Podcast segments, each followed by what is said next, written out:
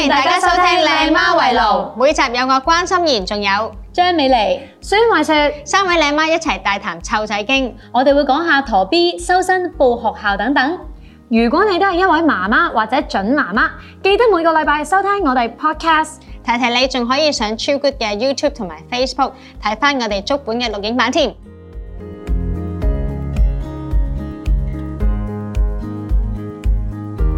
歡迎大家收聽《媽媽圍爐》。唔得，我一定要拉筋。你做咩做到呢個動作咧？因為今日我嘅嘉賓係好專業嘅，冇錯。大家見到我哋拉晒筋就知道咧，係啦，要好認真咁同佢做運動兼且啊。陣間我決定唔企佢隔離，因為佢太 fit 啦。我快啲彈開，彈開啊！我哋有請 Cory，好開心啊！真係邀請我哋嚟啊！係啊，你叫我哋大家都唔敢着背心就知咩事係啊啦。啦，嗱，Coffee 同我哋一樣啦，都係媽媽啦，但係咧，真係個身形，唔身形咧好 fit 啊，成咁樣啦，咁所以今日咧，我邀請你嚟咧，教下我哋大家點樣修身啊，keep 健康咁樣嘅。啊，好啊，好啊，好啊嗯冇問題，冇問題。我而家 check 下先，嘟嘟唔好嘟，坐啦，真係眼自卑啊！條褲咧係加細碼啦，但係有鬆噶咯。咩事先？瞓唔到啦，你係唔係係有鬆係因為嘅。唔係因為我條褲好有彈性嘅，但係唔係喎，我覺得你哋三個都好 fit 同埋好靚。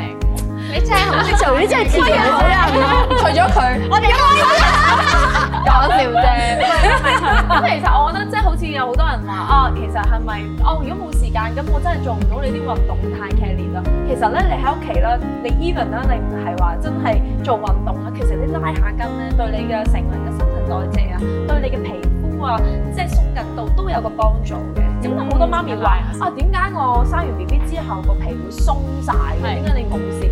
你幻想一條橡筋係有冇見過啲橡筋咧幾年擺咗喺度唔喐啊，會斷啊，一斷晒會斷啦，係咪？咁我就好似我哋嘅皮膚咁咯。當我哋點解會有產氣紋啊？點解會有一啲妊娠紋啊？就係因為我哋咧皮膚好少去拉扯佢，當你一扯開咗嘅時候，佢咪爆咯。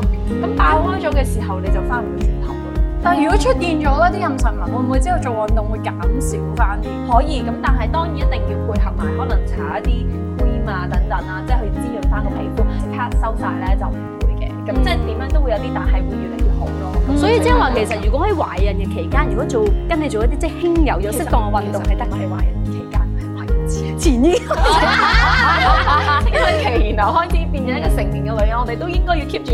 做運動啦、拉筋啦，咁就可以令到我哋成個身形啊，或者我哋成個狀態，或者我哋成個皮膚嘅緊緻度，都係喺一個非常好嘅狀態。咁當我哋生小朋友嘅時候，你會發覺，誒點解我咁順利嘅？即係我又唔會，哎又冇唔舒服喎、又冇抽筋喎、誒我又冇腰酸骨痛喎、咁其實就係因為之前儲落嚟，你去 train 到自己身體嘅 muscle 有一定程度嘅誒、呃即係力度啦，可以幫我哋撐起我哋成個人個 structure 啊啦。咁呢個我好認同，因為我又係產前有做運動啦，兼且咧我懷孕期間咧就跟你嗰個 video 啊，你同阿雪， 我就嗰時佢好有我，係啊，月我死，咁你都信嘅， 係啊，我 keep 住做，因為點解我信咧？我就心諗，咦，佢咁大個肚 keep 住佢都做到， 我應該冇問題，好多人有信心去係做啊，佢啊嗰。時其實咧唔係好多個月嘅 啫，但係唔知幾個肚勁咁大係啊，好大，我想講去到八 個月個肚都冇你咁大咯。係啊，我唔知點解出到去啲人係咁話孖胎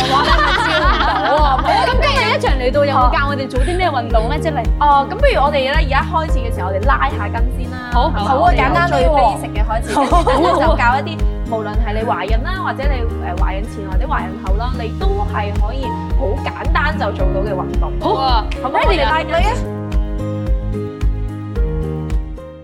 多謝大家收聽超 good 製作嘅《靚媽圍爐》，記得訂閱我哋嘅 podcast，大家仲可以上超 good 嘅 YouTube 同 Facebook 睇翻足本嘅錄影版添。